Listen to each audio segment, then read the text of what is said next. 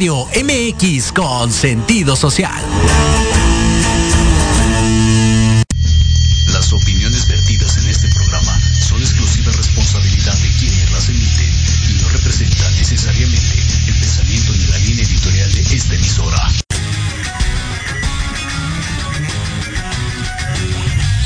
Yokoso. Bienvenidos a su programa Manabu con Yuriko Sensei. Un programa lleno de tips, consejos y estrategias para todo padre, tutor o estudiante. Manabu, porque nunca dejamos de aprender. Hashimeru, comenzamos.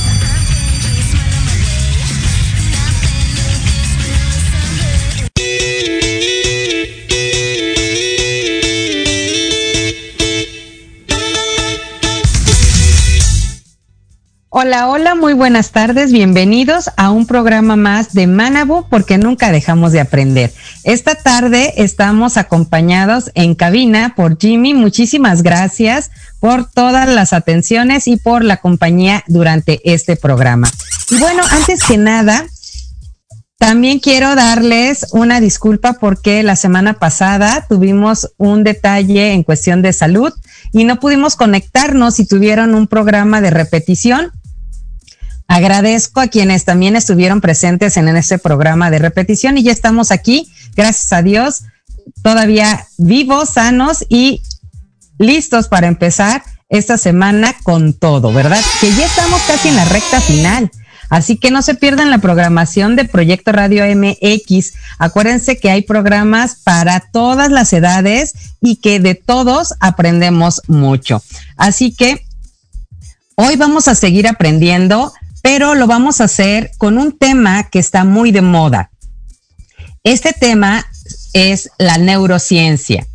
En marzo del año pasado tuvimos el primer Congreso Mundial de Neurociencias en Querétaro y bueno, estuvimos participando en el mismo y aprendimos muchas cosas. Hoy vamos a hablar, si hablamos de neurociencia van a decir es que es algo muy complejo, ¿Qué tiene que ver con nosotros como papás? Bueno, el programa está dedicado a que como papás nosotros podamos entender la neurociencia y aplicar ejercicios, actividades para trabajar este lado de la neurociencia en casa, como papá, como mamá, como familia, para que nuestros niños, a pesar de la corta edad, puedan estar trabajando esta área que muchas veces decimos neurociencia, como de qué es. Bueno, pues vamos a empezar a trabajar desde el concepto y lo que vamos a estar nosotros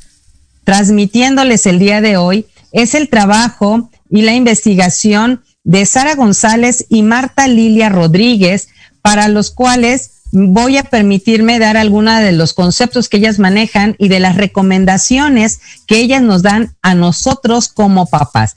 Por eso el tema de esta tarde es neurociencia en casa o neurociencia para padres de familia. Y tendríamos que empezar definiendo qué es la neurociencia, porque se nos hace una palabra como que complicada, pero realmente no lo es.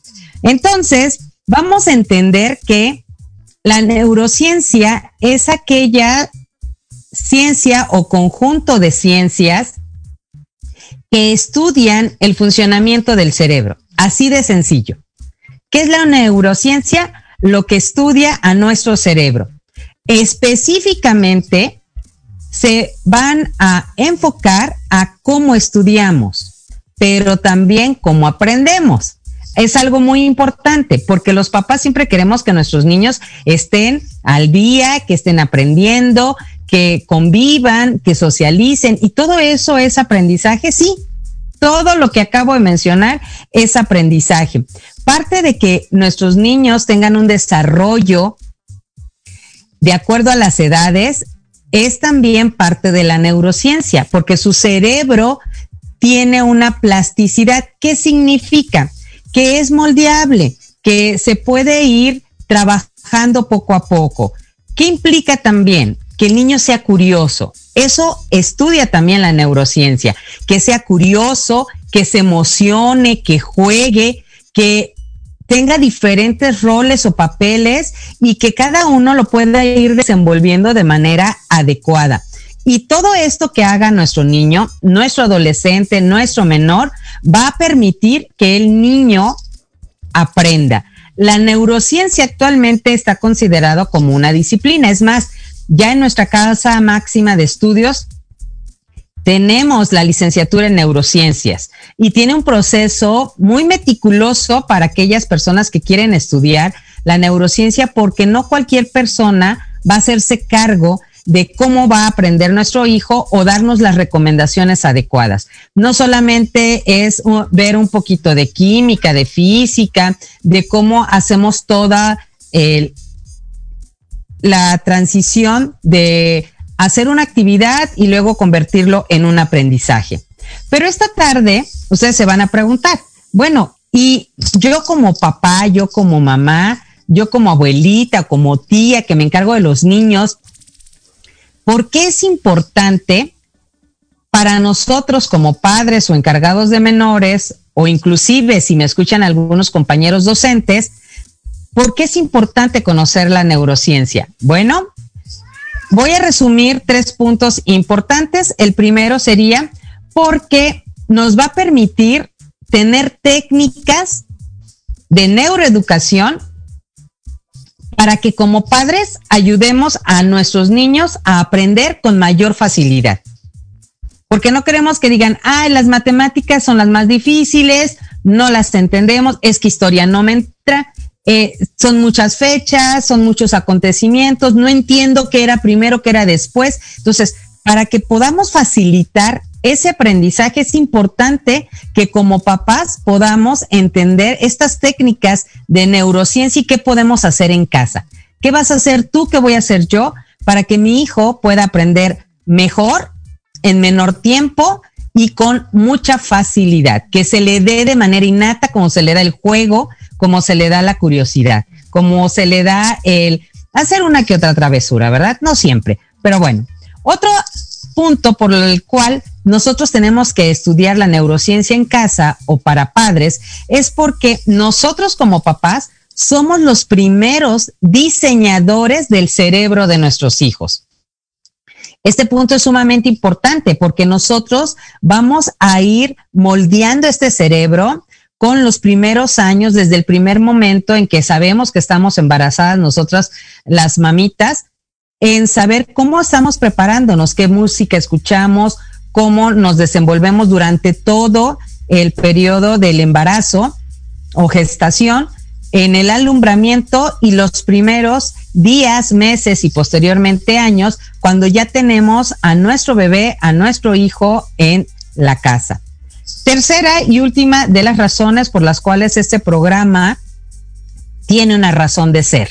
Y es porque los padres tendremos mejores herramientas para ayudar el desarrollo, no solamente cognitivo, sino también emocional e intelectual de nuestros hijos. Es decir, con palabras llanas que podamos entender todo, vamos a saber cómo, cuándo y qué para poder educar a nuestros hijos de forma consciente e informada.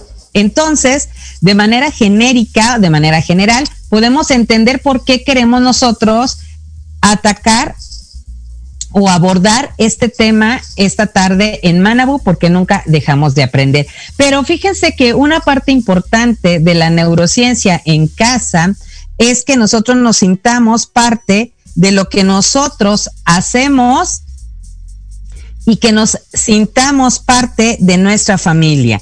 También le quiero dar gracias a los que ya están conectados, a Miguel Alejandro Miranda Cortés, gracias por estar viendo el programa. A Ivonne Tristán, gracias por el saludo, dice hola Sensei, buenas tardes, muy buenas tardes maestra Ivonne. Gracias a Kira Hayasaka hasta Toronto, Canadá.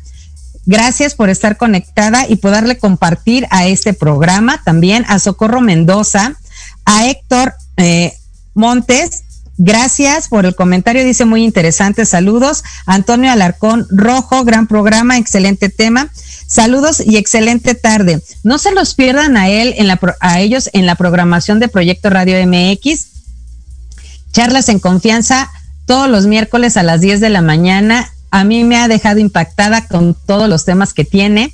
También no se pierdan en Hablando de ti con Leo todos los miércoles en punto de las 8 de la noche, porque nos valoran a nosotros como mujeres, pero también nos jalan las orejas y nos hacen tener más conciencia. Y también el día de mañana a nuestro director y productor.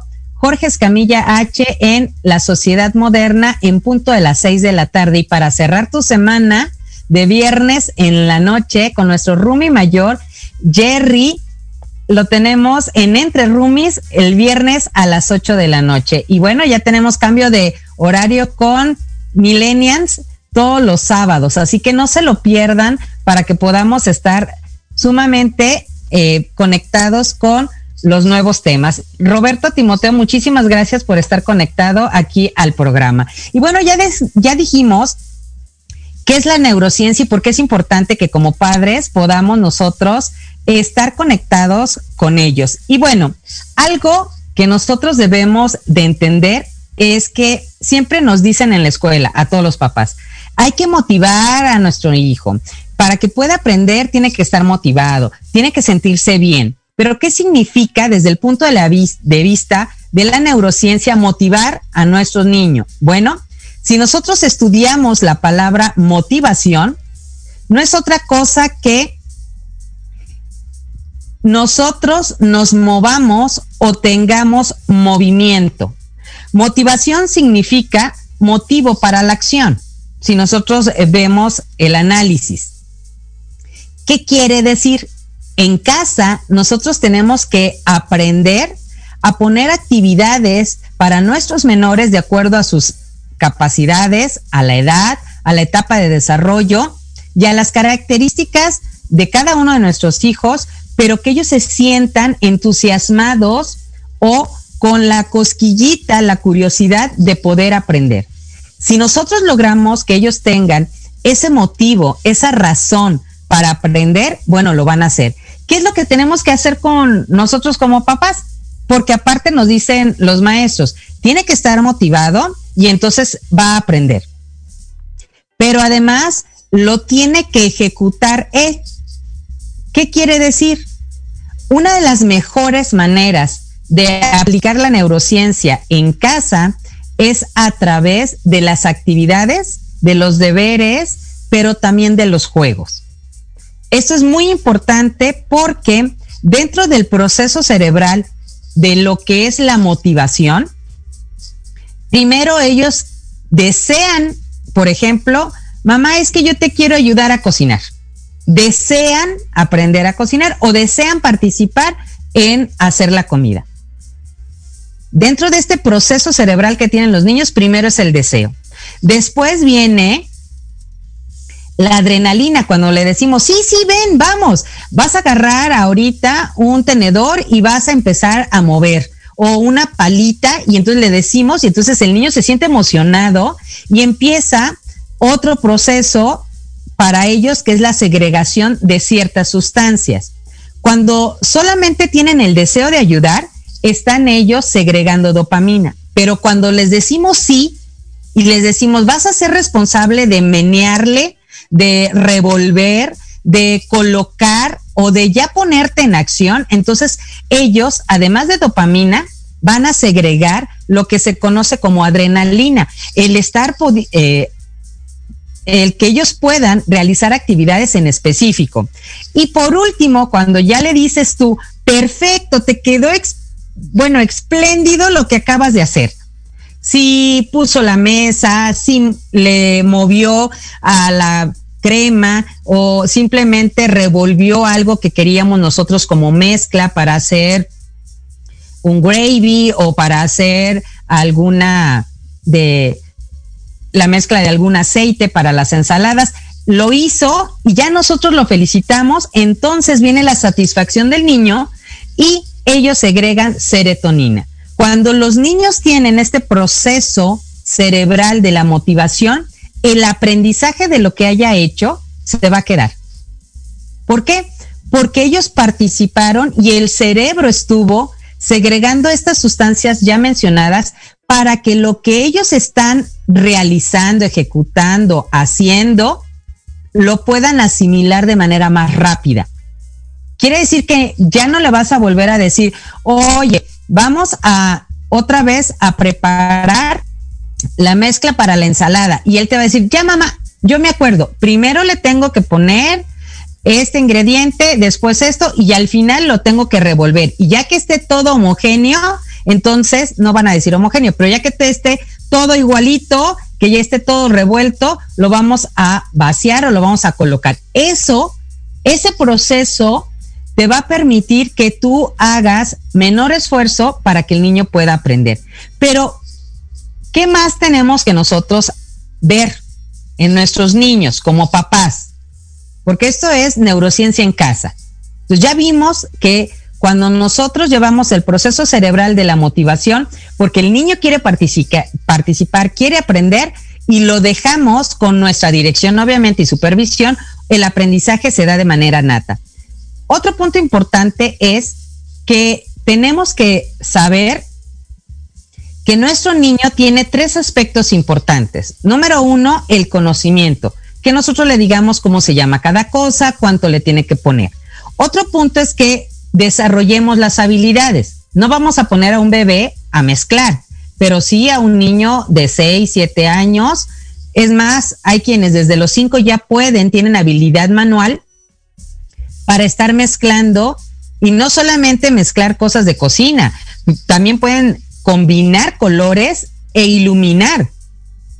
Hay quienes lo hacen con el dedo, que es muy importante que ellos jueguen con la pintura digital, que hagan manualidades, no solamente de pintura, sino manualidades de construcción, de tejer, de coser, de unir, de pegar, de rasgar, etcétera, para que les dé lo necesario para tener una psicomotricidad fina controlada.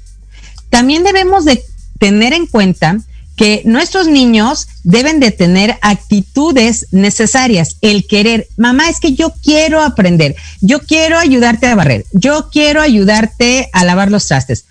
A veces es porque les gusta jugar y quieren mojarse, etcétera, pero muchas de las veces es porque quieren aprender y quieren pasar tiempo con nosotros.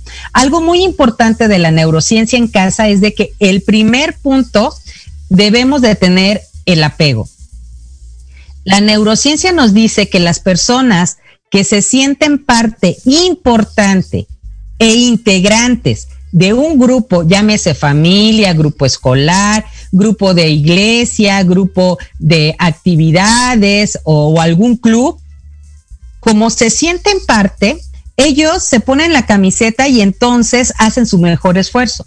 Lo mismo va a pasar con nuestros hijos en casa. Si nuestro niño se siente parte de nuestra familia, él se siente parte importante de nuestra familia, va a ser más fácil que él pueda estar aprendiendo constantemente. Algo muy importante es de que nosotros podamos darle una alimentación adecuada. Dentro de la neurociencia tenemos la neuroalimentación. Como papás la aplicamos, no la podemos aplicar en la escuela, no la van a aplicar en otro lado. La alimentación básica de nuestros niños para que puedan aprender bien, mejor, de manera más fácil, la tenemos que aplicar en casa. ¿Qué es lo que se recomienda desde el punto de vista de la neurociencia y de la neuroalimentación para casa? ¿Qué tenemos que tomar en cuenta? Bueno, los alimentos que se recomiendan para producir, por ejemplo, serotonina, dopamina en nuestros niños, para que tengan un espíritu tranquilo, su carácter pueda ser moldeable, no sean cerillitos que exploten, etcétera, influye mucho la alimentación. Por ejemplo, dentro de los alimentos ricos en serotonina, ahí sí vamos a ir tomando nota, queridos papitos, se encuentran la leche, sobre todo si estamos hablando de bebés, la leche materna insustituible. El plátano. Si ustedes tienen niños muy inquietos, que se desesperan rápido, que constantemente están moviéndose porque son eh, demasiado lúdicos, eh, son muy kinestésicos, entonces en las mañanas le dan un plátano, dependiendo de la edad, o puede ser medio plátano, y el plátano les va a permitir segregar serotonina para estar más calmados, para que podamos tener más momentos de atención. Por eso es importante la alimentación. El yogur, de preferencia yogur natural, el queso, aunque no lo crean, hay queso vegetariano. También tendríamos que hacer un programa de, de cómo hacer este tipo de queso vegetariano y queda muy rico. No parece ser vegetariano, pero lo es. También, por ejemplo, el cacahuate, los espárragos, el arroz, de preferencia integral, pero el arroz, la avena, nueces, pastas, porque nos dan ciertos carbohidratos que necesita nuestro cerebro, por ejemplo, la carne de pavo y el salmón. Todos estos alimentos hacen que nosotros segreguemos serotonina y por lo tanto nuestro espíritu está más calmado, pensamos antes de hablar, pensamos antes de actuar, no entramos en tanto conflicto con nuestra pareja, con nuestros hijos, con cualquier persona. Tenemos por otro lado los alimentos que nos ayudan a que nuestros niños segreguen dopamina. ¿Qué es la dopamina o para qué nos va a ayudar? Para que nosotros, después de estar un rato así alertas con la adrenalina, podamos también estar otra vez en calma sin estar en el estrés o la ansiedad. ¿Cuáles son estos alimentos? Se recomiendan obviamente las legumbres, las habas, por ejemplo, también el plátano, el jitomate rojo, la espinaca, las semillas de calabaza, el aguacate, los frutos secos y obviamente las verduras que entre más verdes sean van a ser mejor. Además que nos dan hierro, nos dan calcio y demás. Recuerden que las vitaminas y los minerales solamente los podemos obtener de las verduras y de las frutas. No las producimos como seres humanos. Podemos nosotros otras biomoléculas producirlas, como las hormonas, pero en el caso de las vitaminas y minerales, no. Por eso es importante que nosotros le demos una alimentación balanceada a nuestros niños. También tenemos que tener actividades para desarrollar la creatividad. En este caso, a mí me interesa mucho que como papás aprendamos la neurociencia aplicada en casa. Ya vimos que tenemos que hacerlos partícipe. Número dos, hay que cuidar la alimentación. Ya hicimos la recomendación de qué alimentos sí y qué alimentos nos proporcionan qué tipo de sustancias a nivel cerebral para que podamos estar bien y que nuestros niños también estén con mejor carácter y puedan aprender mejor. Vámonos entonces con actividades, por ejemplo, con niños de 3 a 6 años. Y ahorita me voy a regresar para los bebés, pero para los niños de 3 a 6 años podemos tener en casa juegos donde ejercitemos la memoria. Recuerden que el ejercicio físico es para el cuerpo, para los músculos, para los huesos, para que nosotros nos sintamos bien. Pero la lectura y los ejercicios para el cerebro mantienen al cerebro activo, evitan que caigamos en alguna enfermedad a largo plazo, sobre todo relacionada con el cerebro, y también nos mejora la memoria en sus tres instancias, memoria corto, a mediano y a largo plazo. ¿Cuáles van a ser estos juegos en los niños de 3 a 6 años? Bueno, primeramente podemos hacer que ellos dibujen. Puede ser que dibujen al principio con el dedo. Cómprense pinturas, mamitas, digitales o hagamos pintura digital en casa y dejémosle que ellos pinten en espacios grandes. Pongamos en la pared papel periódico, papel craft, papel América, este, donde ellos puedan pintar ya sea con un dedo, con dos dedos, con los tres, con toda la mano, con las dos manos, con los pies, que ellos se desenvuelvan y ese ejercicio van a decir, es que están tirando pintura, pónganle ustedes papel periódico abajo, pónganlo en la pared, denles un espacio donde ellos puedan realizar esta actividad, porque esta actividad desde el punto de vista de la neurociencia, les va a mejorar la memoria, la psicomotricidad fina y gruesa, si es que estamos pintando con los pies, con las manos, el que ellos puedan pintar, por ejemplo, también con un popote. Hay que tener cuidado con los niños, sobre todo a la hora de ponérselo en la boca. Nunca los debemos dejar solos, sobre todo en esta edad de 3 a 6, porque puede pasar un accidente. Aquí, por ejemplo, pueden hacer el soplado de pintura para que ellos puedan hacer diferentes formas, ya sea que rellenen una figura o algo que nosotros dibujemos y lo pinten soplando o con el dedo o con algún algodón o con diferentes eh, texturas. O hagamos sellitos. Podemos hacer sellitos ya sea con taparroscas o con papa, lo que queda de nuestra papa que ya no ocupamos. Eh, nosotros como papás hacemos la figurita, hacemos el resacado o el repujado es en, otro material, pero con la papa le vamos raspando, queda eh, el, el realce en la papita y entonces la ponemos en la pintura y vamos haciendo los sellitos. Ya que si ustedes tienen sellos en casa, bueno, ellos pueden armar también. Ahora, ¿qué es lo que vamos a hacer también en esta edad? Vamos a darles imágenes donde ellos encuentren parejas y aquellas donde no hay parejas. Ellos tienen que identificar qué figuras sí tienen pareja y qué figuras no tienen pareja. ¿Quieres saber qué más podemos hacer en casa?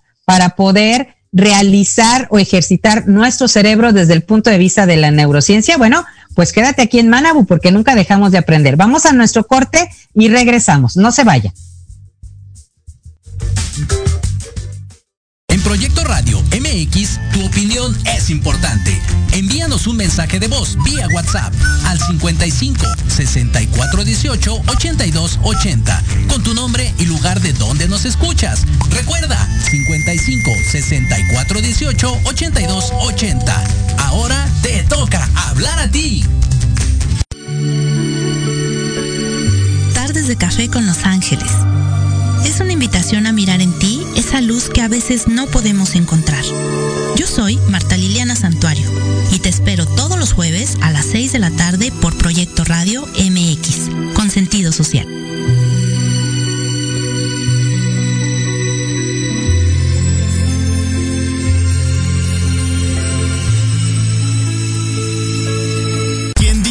Jueves en la noche deben ser aburridos? Disfruta un rato divertido en la tertulia, donde la noche despierta. Escúchanos todos los jueves de 7 a 8 de la noche en Proyecto Radio MX.com y comparte con nosotros la mejor hora con tus experiencias.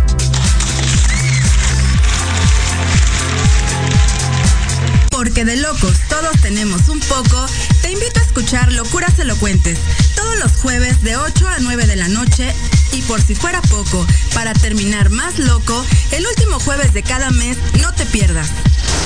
Sin anestesia, con el negro consentido. Sí, conmigo. Con sentido social, solamente en Proyecto Radio MX. Con sentido social. El termómetro de las estrellas con Alejandro Rubí, donde te contaremos todo lo que quieres escuchar de los famosos. Con muchas exclusivas, invitados y sin pelos en la lengua. Todos los viernes de 12 a 13 horas por Proyecto Radio MX con sentido social.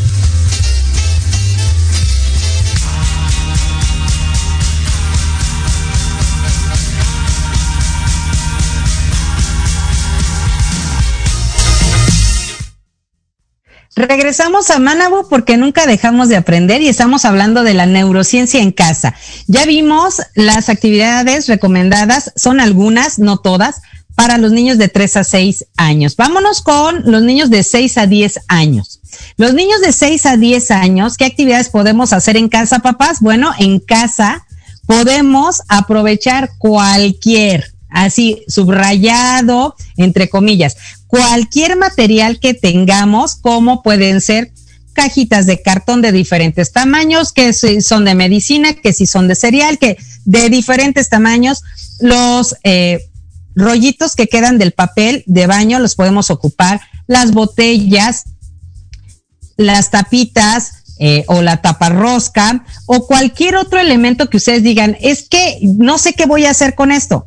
Ocúpalo para que tu hijo, para que tu hija o tus hijos trabajen su cerebro.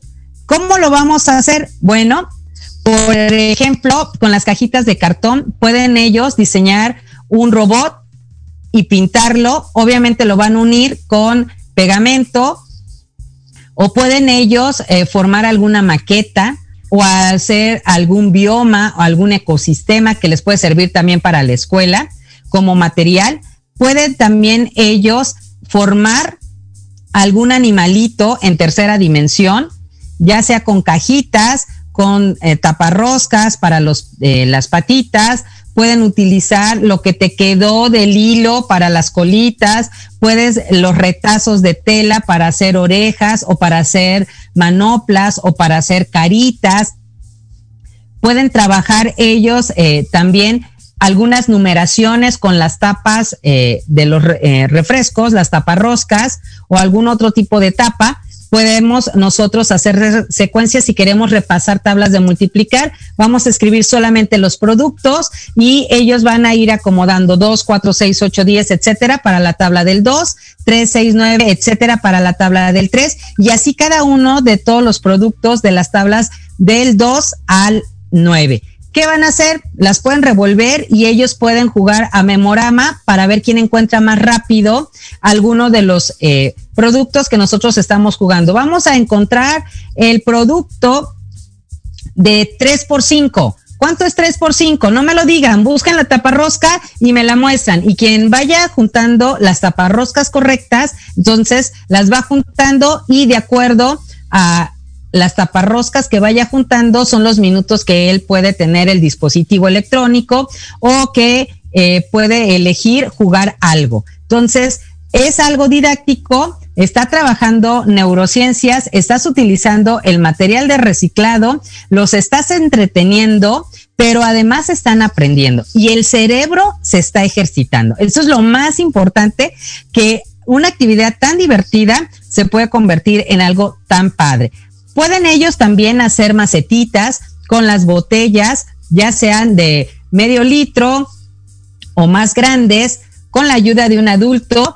Ellos cortan y entonces en la parte de abajo le perforas con mucho cuidado. Eh, si no tienes un cautín, puede ser con un cuchillo o con algo filoso, pero eso lo tiene que hacer un adulto. Lo rellenamos de tierra, podemos sembrar y tener también una maceta ahí. Ellos tienen que aprender también si fuese posible, eh, ellos tener una hortaliza en casa en alguna maceta grande para que ellos puedan cosechar y es sumamente impresionante la cara de ver a nuestros niños cuando ellos cosechan sus primeros jitomates o cuando ellos ven cómo nace el chile y ellos quieren probar lo mismo que están cosechando. Y aparte que aprenden, obviamente ellos se hacen el autoconsumo como lo hacían los pueblos mesoamericanos en la antigüedad. Pueden ellos jugar también memoramas, puedes tener actividades como con las botellitas, hacerle su propio boliche, puedes tener actividades de que, ok, no tienes material de reciclado, pero tienes un limón o tienes una pelota, tú les pones actividades para que hagan en un recorrido de un espacio de por lo menos dos a tres metros en línea recta, sin obstáculos, tú pones en un extremo una cubeta y del otro lado van a estar tus niños o tú contra tu hijo. Y entonces con una cuchara te colocas la cuchara en la boca, le colocas el limón y lo tienes que llevar hasta donde está la cubeta y el que llegue primero sin correr y sin que se le caiga el limón, también lo puedes hacer y es bastante divertido. O puedes hacer que la pelota la lleven entre las rodillas y vayan caminando para colocarla dentro de la cubeta sin meter las manos. Y estos ejercicios, además de ser muy divertidos, de pasar tiempo con la familia, de reírte mucho y segregar todavía más serotonina, eh, dopamina, va a hacer que la unión familiar sea más visible. Todo gracias a la neurociencia. Otro aspecto importante es que nosotros podemos hacer que nuestros niños también la pasen bonito, no solamente eh, jugando de esta manera, que son los juegos entre los 6 y los 10 años, también podemos nosotros hacer que ellos trabajen la memoria. ¿Cómo vamos a hacer con la memoria? Bueno, podemos nosotros colocar en la mesa o en el piso, si es la hora familiar, el, tiempo que siempre le dedicamos de manera diaria a nuestros niños, colocar limpiamos, obviamente, colocamos una sábana, un sleeping, un cobertor o algo y colocamos palabras en el suelo. Pueden ser que empiecen con la misma letra, puede ser que no inicien con la misma letra. Si son niños pequeños antes de los cinco años, que sean cinco palabras. Si ya son de seis a diez años, ya podemos ponerle de diez a quince. Y si son mayores de diez años, ya pueden tener veinte palabras. Las van a ir repitiendo durante dos o tres minutos, las pueden ver, las pueden ellos hasta escribir en otro papel, pero cuando se acaben esos dos o tres minutos, nosotros vamos a voltear todas las palabras y vamos a dejar volteado el cuaderno o la hoja donde habíamos escrito también esas palabras. ¿Qué vamos a hacer? Vamos a darle a ellos otra actividad. Durante cinco minutos los vamos a poner a hacer otro juego y vamos a regresar después de esos cinco minutos a el lugar donde estaban nuestras palabras escritas. ¿Qué vamos a hacer? Vamos a decirles que necesitamos que nos digan cualquiera de las palabras que están volteadas, cualquiera, no importa en qué orden te las den. Lo que necesitamos es ejercitar la memoria a corto y a mediano plazo. Entonces, lo que hay que hacer es ver cuál de nuestros niños dice la mayor cantidad de palabras. Ahora, esto lo podemos hacer también para trabajar el vocabulario en otros idiomas. Si están aprendiendo inglés, si están aprendiendo francés, si están aprendiendo japonés, podemos nosotros trabajar vocabulario base a través de este juego que también le ejercita la memoria. Y bueno, gracias a todos los que están conectados, denle compartir para que otras personas también puedan entender todo lo de la neurociencia. Roberto Timoteo dice, interesante todo sobre neurociencia. Tony Cervantes Rivera lo está viendo, muchas gracias. El Soco eh, Mendoza dice, muy interesante su programa. Jaime Sánchez Rojas, muchas gracias. Dice, felicitaciones. Muy interesante, de verdad. Muchas gracias, Tony Cervantes. Eric Domínguez, saludos, en seis. Es padrísimo combinar creatividad con, eh, con aprendizaje. Definitivamente eso ayuda al desarrollo de las niñas y los niños. Excelente programa. No se lo pierdan todos los lunes en punto de las cuatro en Libreando. Está excelente porque nos dan muchas tips y aparte nos platican de algunas recomendaciones en cuestiones de libros, pero han tenido eh, el programa pasado nos dejó con muy buen sabor de boca. No se lo pierdan, libreando todos los lunes en punto de las cuatro. Ya tenemos aquí a nuestro caballero de la radio, a nuestro querido Leo López. Dice, hola Sensei, muy buenas tardes. Yo aquí estoy presente porque nunca dejamos de aprender. Claro que sí, gran programa. Ya les había mencionado que escuchamos a nuestro caballero de la radio todos los miércoles en punto de las 8 de la noche en Hablando de ti con Leo, pero hacemos un, eh, un reforzamiento de la información y también está acompañando a nuestro Rumi mayor todos los viernes en Entre Rumis en punto de las 8 de la noche. Y bueno, para seguir trabajando en qué actividades podemos hacer nosotros, hay que recordar varias cosas. Desde el punto de vista de la neurociencia, nos dicen que cuando nuestro niño tiene un año, nada más tiene la capacidad de ponernos atención de dos a cinco minutos. Eso si nosotros lo tenemos interesado y motivado. Si no, a los dos minutos ya anda en todos lados, menos poniéndonos atención. Entonces, cuando tiene dos años, tenemos de cuatro a diez minutos de atención. Y esta atención es concentrada. O sea, es cuando están realmente concentrados. Cuando tiene tres años, tenemos 15 minutos en los cuales podemos tener concentración al tope. Cuando tenemos cuatro años, podemos trabajar con ellos periodos de 20 minutos con una pausa activa. Ahorita vamos a ver qué es una pausa activa. A los 5 años tenemos, podemos tener entre 20 y 25 minutos, a los 6 años de 25 a 30 minutos, a los 7 años de 30 a 35 minutos de concentración, a los 8 años de 35 a 40 minutos, a los 9 años de 40 a 45 minutos y de 10 años en adelante podemos tener de 55 minutos a 60 minutos de concentración. ¿Qué va a influir para que nuestro niño esté concentrado, pueda trabajar la memoria, pueda recordar con facilidad? Número uno, la alimentación, que ya la vimos. Número dos, el apego de sentirse parte de nuestra familia o del grupo escolar. Si no está aprendiendo bien, hay que checar si hay socialización adecuada con nuestros niños. Número tres, horas de sueño. Esto es sumamente importante para la neurociencia. Aunque ustedes no lo crean, es sumamente importante que el niño pueda dormir por lo menos nueve horas dependiendo de la edad, porque entre más pequeños, más horas. Las personas adultas deberíamos de dormir mínimo seis horas descansando de manera corrida, sin estarnos levantando, para que podamos descansar y dormir, que son dos cosas diferentes. Otro punto importante, que sería el número cuatro, hay que tener a los niños en movimiento. Oye, puedes traerme, pero no le vamos a decir de manera incorrecta la instrucción. ¿Me puedes traer, por favor, mi bolsa morada que está arriba de la mesita de noche que está del lado izquierdo de mi cama. Porque si le decimos, tráeme aquello que está allá arriba de... No, pues no.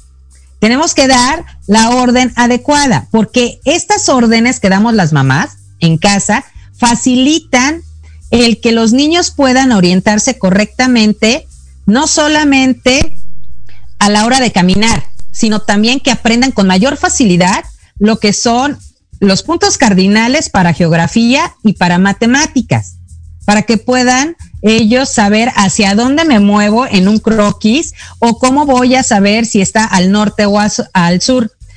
Para que lo hagan bien, las mamás tenemos que dar las instrucciones de manera correcta, desde el punto de vista de la neurociencia. Tenemos que decir frases cortas y tenemos que dar el nombre correcto, que está sobre, que está debajo, que está a la izquierda, que está a la derecha, el nombre del objeto y el color del objeto. Entonces, esto es muy importante. Otro punto es de que ellos utilicen todos los sentidos, nuestra quinta recomendación. ¿Qué es utilizar todos los sentidos? Los niños van a tener un tiempo para trabajar un karaoke, para que escuchen y vean una película, para que nos ayuden a doblar la ropa, para que puedan ellos trabajar junto con el hermanito o con la mamá o con el papá en la limpieza, en la cocina, en simplemente en levantar sus juguetes. Estas actividades que tienen en actividad el mayor número de sentidos del cuerpo y en movimiento hacen que el cerebro de nuestros niños pueda estar trabajando de la mejor manera posible. Ahora, algo muy importante es que el cerebro aprovecha tanto el sueño como el movimiento. ¿Para qué utiliza el sueño el cerebro? Bueno, el cerebro utiliza el sueño para organizar. Así como cuando nosotros estamos en la computadora y decimos, vamos a abrir una carpeta nueva que diga Jaimito. Y ahí vamos a poner primer grado, todos los trabajos de primer grado ya pasó a segundo. Entonces, dentro de la carpeta está una subcarpeta que diga primer grado, segundo grado. Eso hace el cerebro cuando nosotros estamos dormidos. Por eso es sumamente importante que nuestros niños duerman porque tardan un poquito más en poder hacer todo este acomodo. Por eso necesitan más tiempo. Algo muy importante, si tú le preguntas a un médico internista, un niño debe de estar dormido a más tardar a las 8 de la noche. ¿Por qué? Porque a las 8 de la noche se empiezan a segregar ciertas sustancias para que todos los órganos del cuerpo, escúchenlo bien, todos los órganos de nuestro cuerpo se regeneren y estén al 100% para el día siguiente. Ahora, Esto también funciona para los adultos, pero generalmente dormimos después de las 8 de la noche. Por eso las personas adultas que acostumbran dormir temprano viven más. Ahora, ¿qué hace el cerebro con el movimiento? Bueno, gracias al movimiento, el cerebro permite hacer conexiones más rápidas.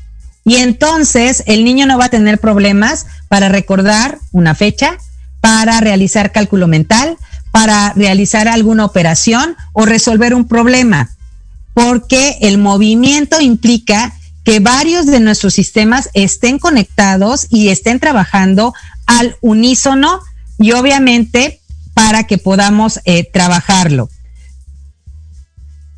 Bueno, también es importante que los niños en casa jueguen. ¿A qué? No en el dispositivo electrónico. Sí se le puede dar tiempo para que hagan algún eh, ejercicio o juego en cuestión de, por ejemplo, de matemáticas. Hay muchos juegos, pero hay que limitar el tiempo. ¿Cuánto tiempo pueden jugar los niños en un dispositivo? Lo recomendable sería 20 minutos y posteriormente tienen que hacer actividad física. Pueden saltar la cuerda, andar en bicicleta, subir y bajar escaleras o simplemente trabajar en el aseo. Que aprendan ellos a limpiar una ventana, ya sea tallándola y limpiándola.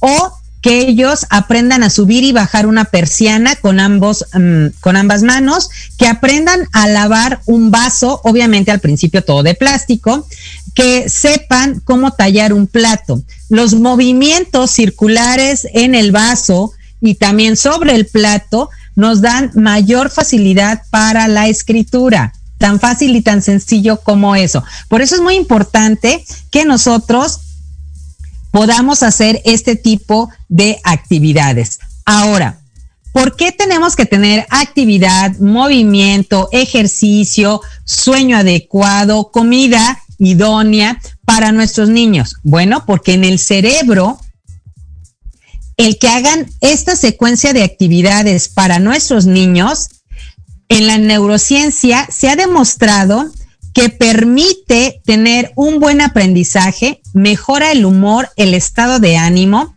controla las rabietas para los papás que luego decimos, es que siempre se tira y patalea y grita. Ok, trabájalo con mejorar horas de sueño, darle una buena alimentación y mantenerlo activo. ¿Qué otras cosas puedes hacer si tu niño está más chico? Porque yo les dije a partir de los tres años, de los seis, a los diez, etcétera. Y me van a decir, bueno, mis, pero ¿y los bebés? ¿Qué van a hacer los bebés? Bueno, si a partir de los 45 días ya podemos nosotros empezar a trabajar, sí, aunque la neurociencia dice que tú trabajas con tu bebé desde que estás en el periodo de gestación. En el momento en que tú ya sabes que estás embarazada, debes de escuchar música, sobre todo música barroca, específicamente de Mozart, para desarrollar las conexiones neuronales de manera más rápida.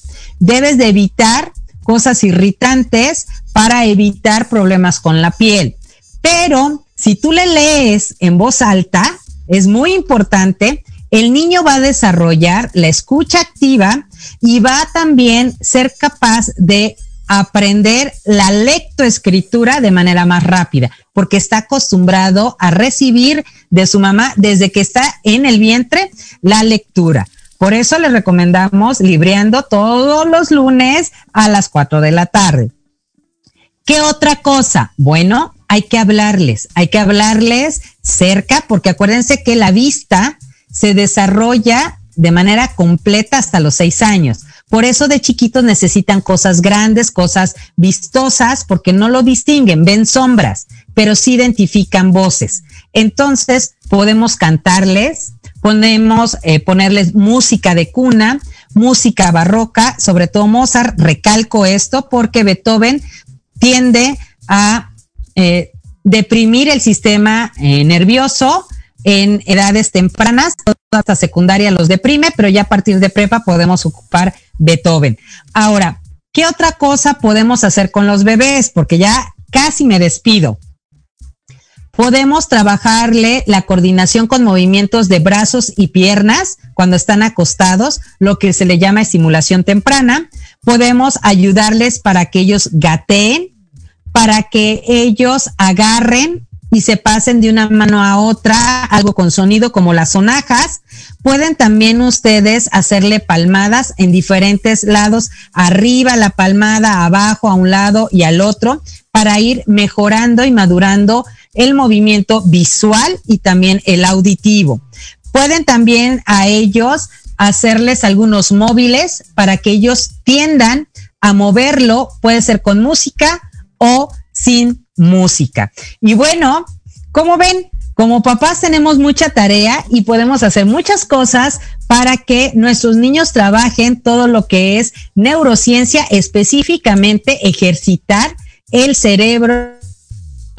Así que si tú tienes una botella por cualquier razón, ya sea de agua simple, que es de preferencia agua simple, pero si tiene otra sustancia, no hay problema. Utilízalo para algo benéfico para tu casa. Y bueno, ustedes me pueden consultar a través de redes sociales como Asesorías Académicas Hayasaka en Facebook, en Instagram, en Twitter o en LinkedIn. Me pueden pedir si quieren algo en específico sobre este tema o alguno de los pasados a través del correo a académicas, el número 3, arroba gmail.com o en el WhatsApp 5530 175776 o como Academia Manabuta Mení en Facebook e Instagram. Así que tomen nota para que si ustedes tienen alguna duda, la puedan resolver junto con nosotros aquí en Manabu porque nunca dejamos de aprender. Y recuerden que es importante que ustedes sobre todo ustedes, tengan esa conexión con sus hijos conviviendo más. Y una manera de convivir más con los hijos es la hora familiar para poder convivir a través de juegos, de películas, de ir a caminar al parque, aunque ahorita ya se complicó otra vez por las nuevas variantes de COVID, pero si no podemos salir, podemos inventarnos muchas cosas y si necesitas juegos para ese tiempo en familia, contáctanos a Manabook, ya tienes todas las redes sociales y si no a través de Proyecto Radio MX y estamos para atenderte y poder ayudarte en este proceso de educación y desarrollo de cada uno de nuestros hijos. Y bueno, yo soy Yuriko Sensei, te espero como cada jueves a través de Proyecto Radio MX en punto de las 3 de la tarde. Agradeceré que le des compartir a este video para que le llegue a muchos más padres de familia. Muchísimas gracias. Nuevamente, gracias a Proyecto Radio MX, a Jorge Escamilla H y a nuestro querido Jamie que está en controles desde cabina. Hasta la próxima. Muchas gracias.